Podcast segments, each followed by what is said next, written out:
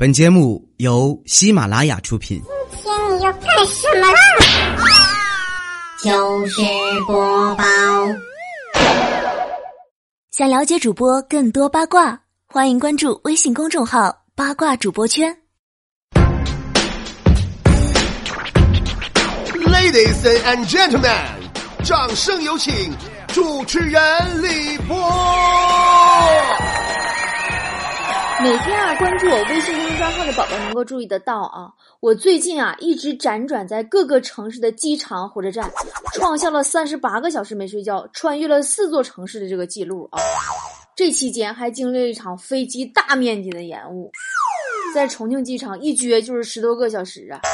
本来应该迎接着北京的夕阳，走在三里屯的街上，最后直接飞到北京上空看日出了。哎呀，我去，别提了，那天呢，飞机大面积延误啊。候机楼外边抽烟的地方啊，围了一圈一圈的人呢。我就观察他们啊，这群烟民没有打火机，他们就凭着互相用烟头借火，就这样坚持了八个多小时没有断火。我莫名的为人类自强不息、齐心协力的精神感到了无比的感动。在这期间呢，我看完了全版的《欢乐颂》，又看了两集《深夜食堂》。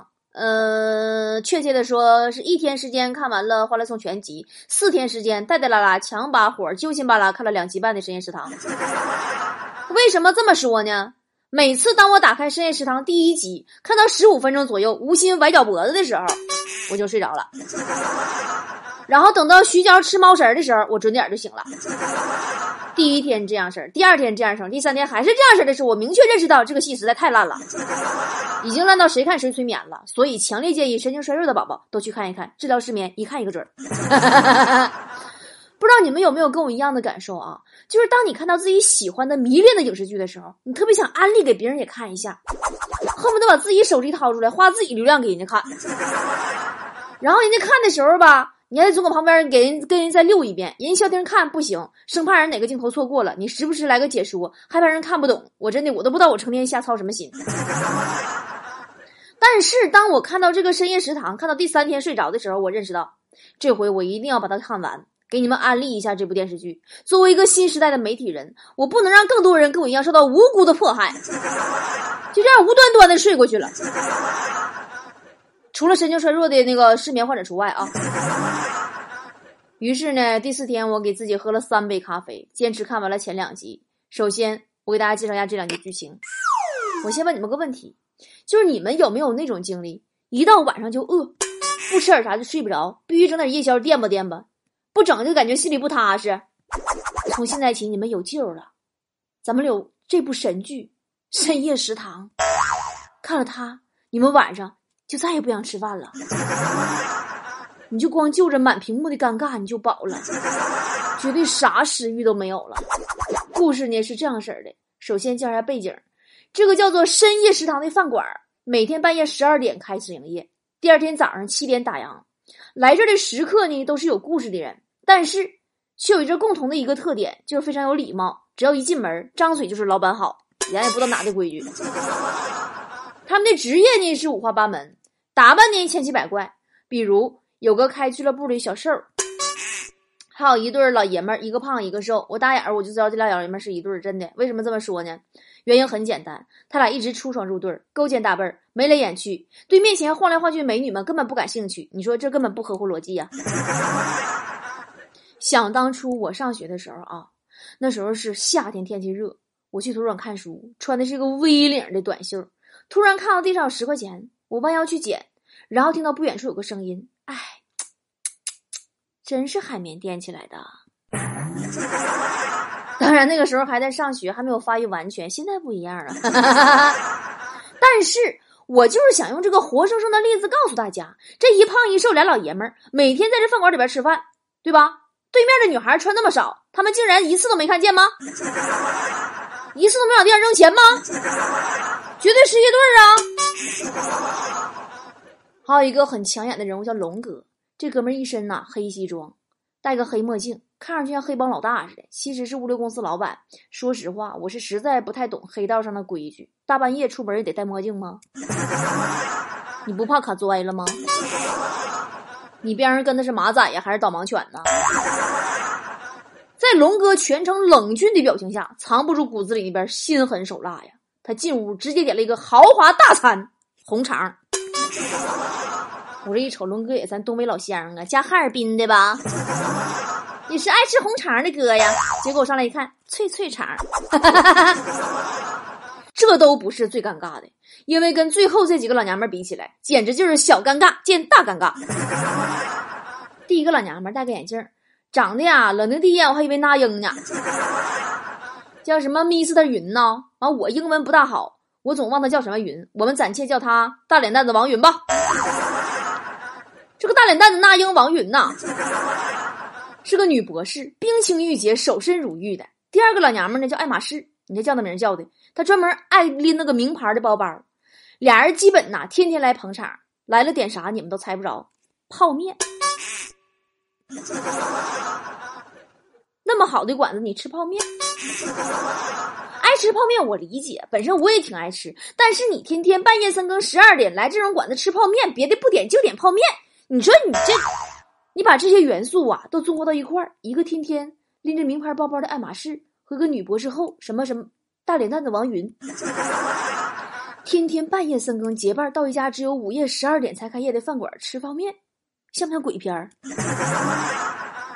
要不是鬼片的话，那就是这俩妞泡面吃多了，脑瓜里边也跟着起泡了。你说你啥也不差，你在吃这个问题上就不能有点追求吗？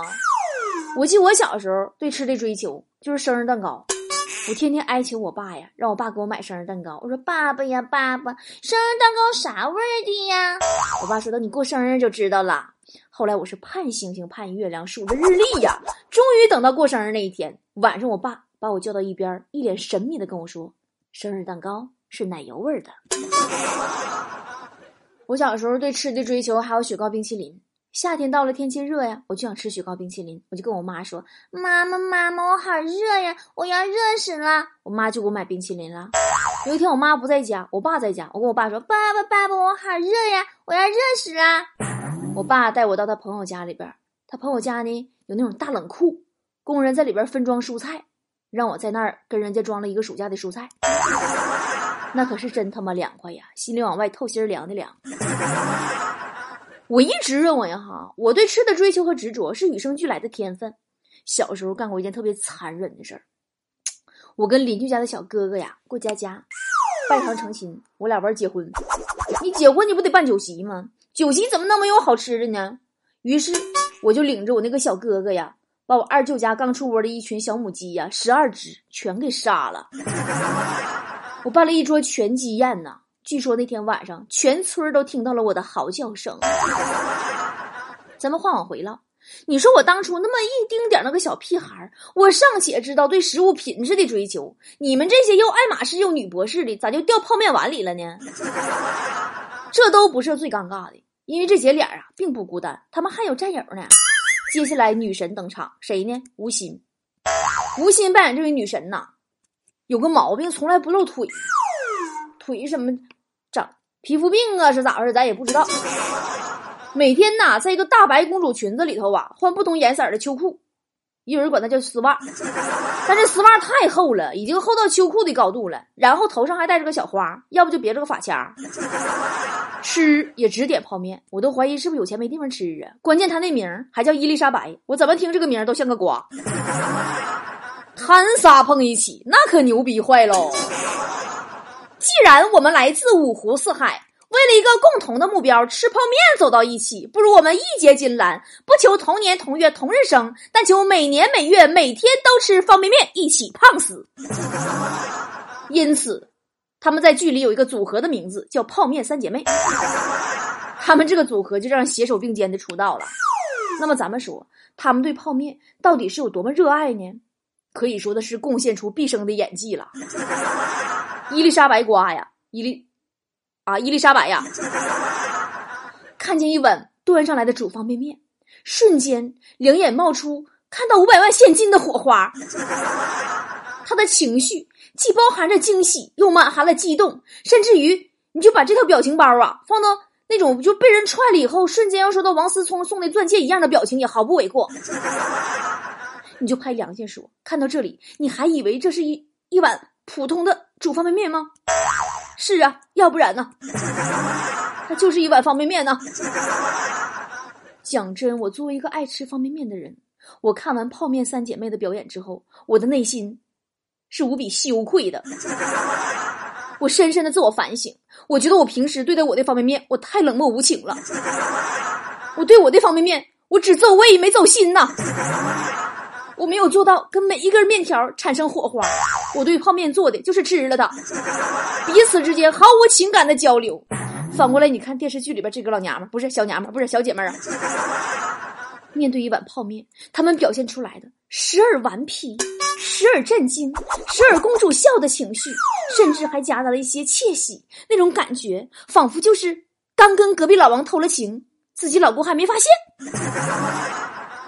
我仔细回想了自己这几十年的吃货经历呀，我扪心自问：我什么时候我对待一种食物会有如此激动的情绪、浮夸的表情和沸腾的内心？你别说，还真有一次，初中时候在江湖吃客，我买了一对啊黯然销魂翅，变态辣。老板用针管啊把那辣椒激素打到鸡翅里了，我咬了一口，瞬间就炸了。我一分钟之内呀，我面目狰狞的喝了两罐雪碧，把剩下的扔给路边流浪狗。结果那个狗吃完一个鸡翅直接跳河里了。哎，我瞬间啊，对黄磊的厨艺崇拜到五体投地呀，简直就是神手艺呀！能把一碗泡面在一个食堂里做的如此让人爱到骨子里，那简直就是食堂界的楷模。我从小到大，我最不爱吃就是食堂的饭菜了，并且我最讨厌啥呢？食堂里那个标语。浪费粮食可耻，我浪费怎么了？他们把农民伯伯辛辛苦苦种出来的粮食做的那么难吃，竟然还有脸说别人无耻？好吧，我们还是说回泡面和三姐妹。话说呀，她们姐妹三人之间的感情，在这一碗一碗的泡面里日渐加深，一天又一天，一碗又一碗，镜头穿梭转换。要不是伊丽莎白瓜不停换脑瓜顶上的小花，我还以为这些事儿都是一宿里边发生的。后来呀，突然有一天，伊丽莎白说她喜欢他们公司一个帅哥同事大背头。说实话，暗恋这种事儿呢，我小时候也有过。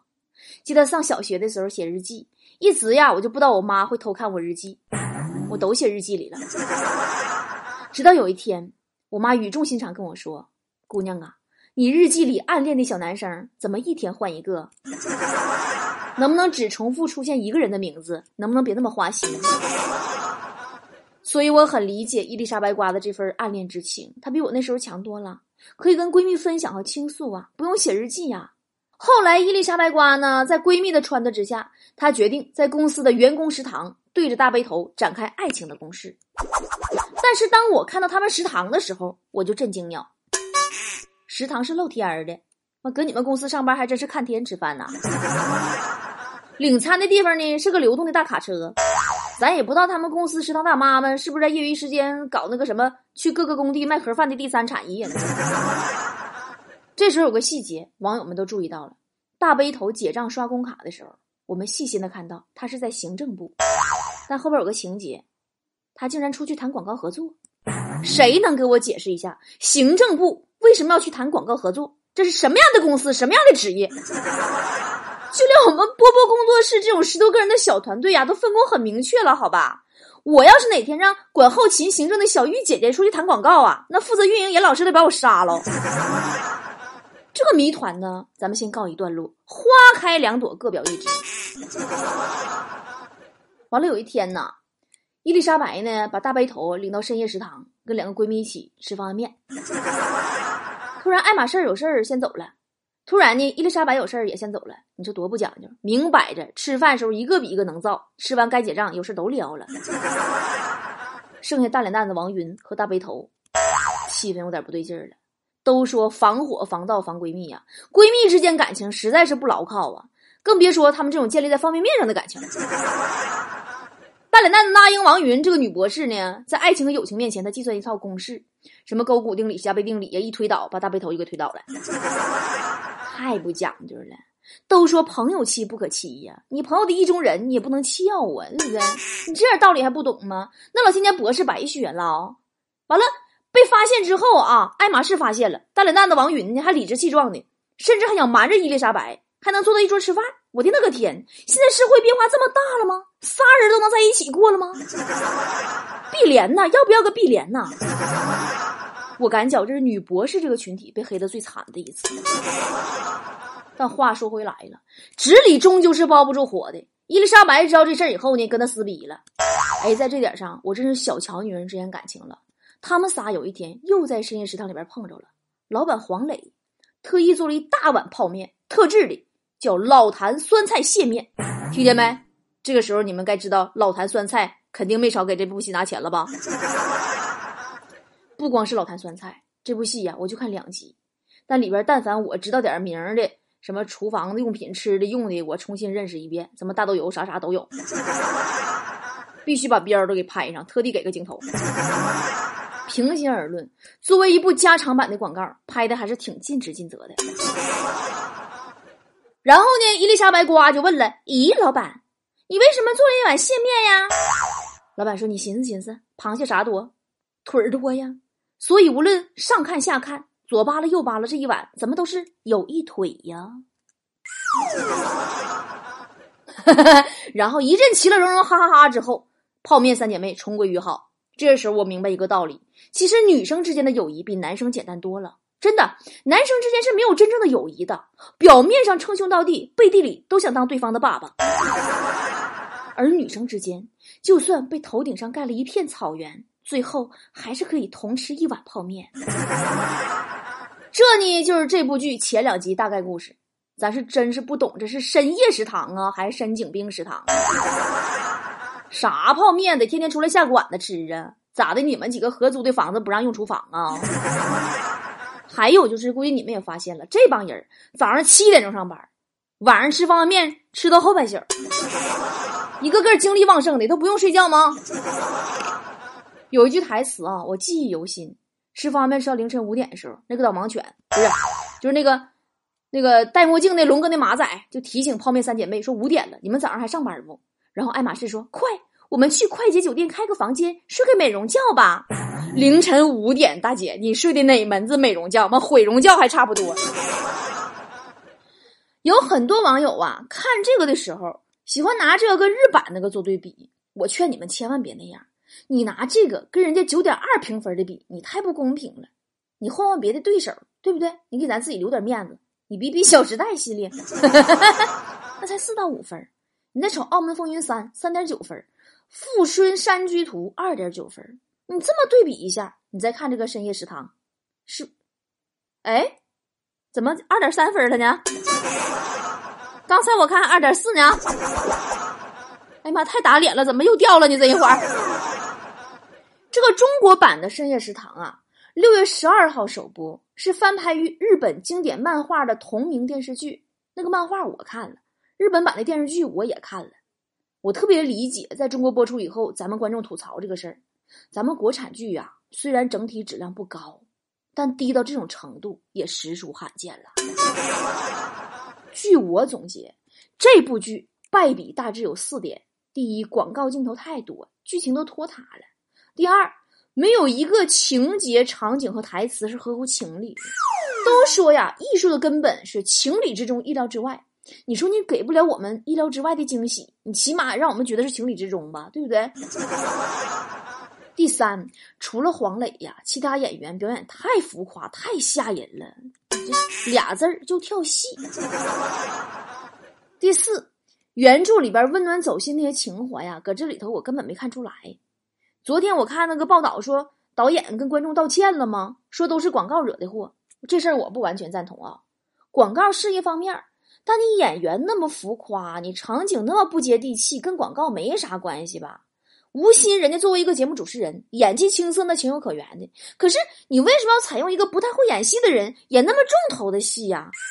再说你既然都决定用了，为什么不能下个功夫帮他好好打磨打磨演技呢？这个咱不仅仅怪演员吧，对吧？咱们中国什么时候能拍出个摔跤吧爸爸？咱们中国的深夜食堂。就应该有咱们中国的文化底蕴，几千年文明古国，你都得用上，对不对？人情常理、民俗特色，这都得整进去。打比方，你可以这么拍呀：凌晨，天还没有亮，家住山区的张金角已经起身，招呼着伙伴们一起进山。十五公里的山路，对于已经上了年纪的他来说，已经逐渐成为不小的负担。太阳升起的时候，拨开浓浓的晨雾，来到幽静的山谷。今天，他们来这里是想碰碰运气，寻找一种传说中的独特食材，来自东土大唐的唐三藏。你看看，你这多有中国气息！好啦，不成啦，今天节目就是这样。好久不做影评类节目了，不吐不快，大家都洗洗睡吧，晚安喽。要往哪里走？转个弯，忘了回家的路，现在怎么有点糊涂？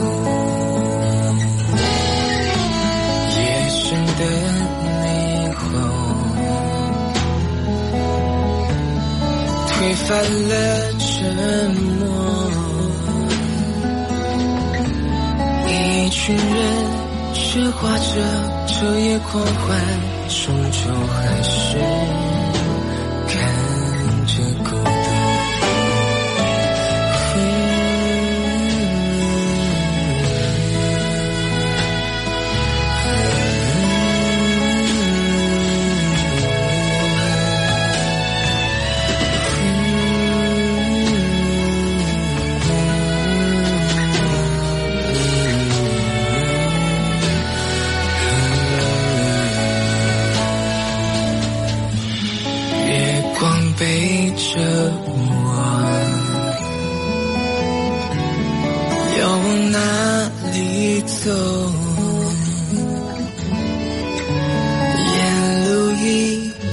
会有一座灯塔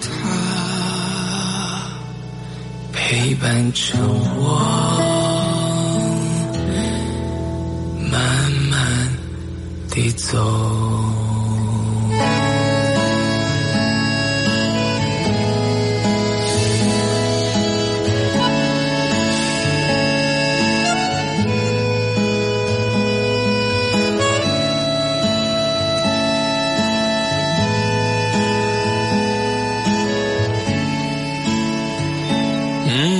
在今天晚上听到的这首 Head FM 全球首播作品，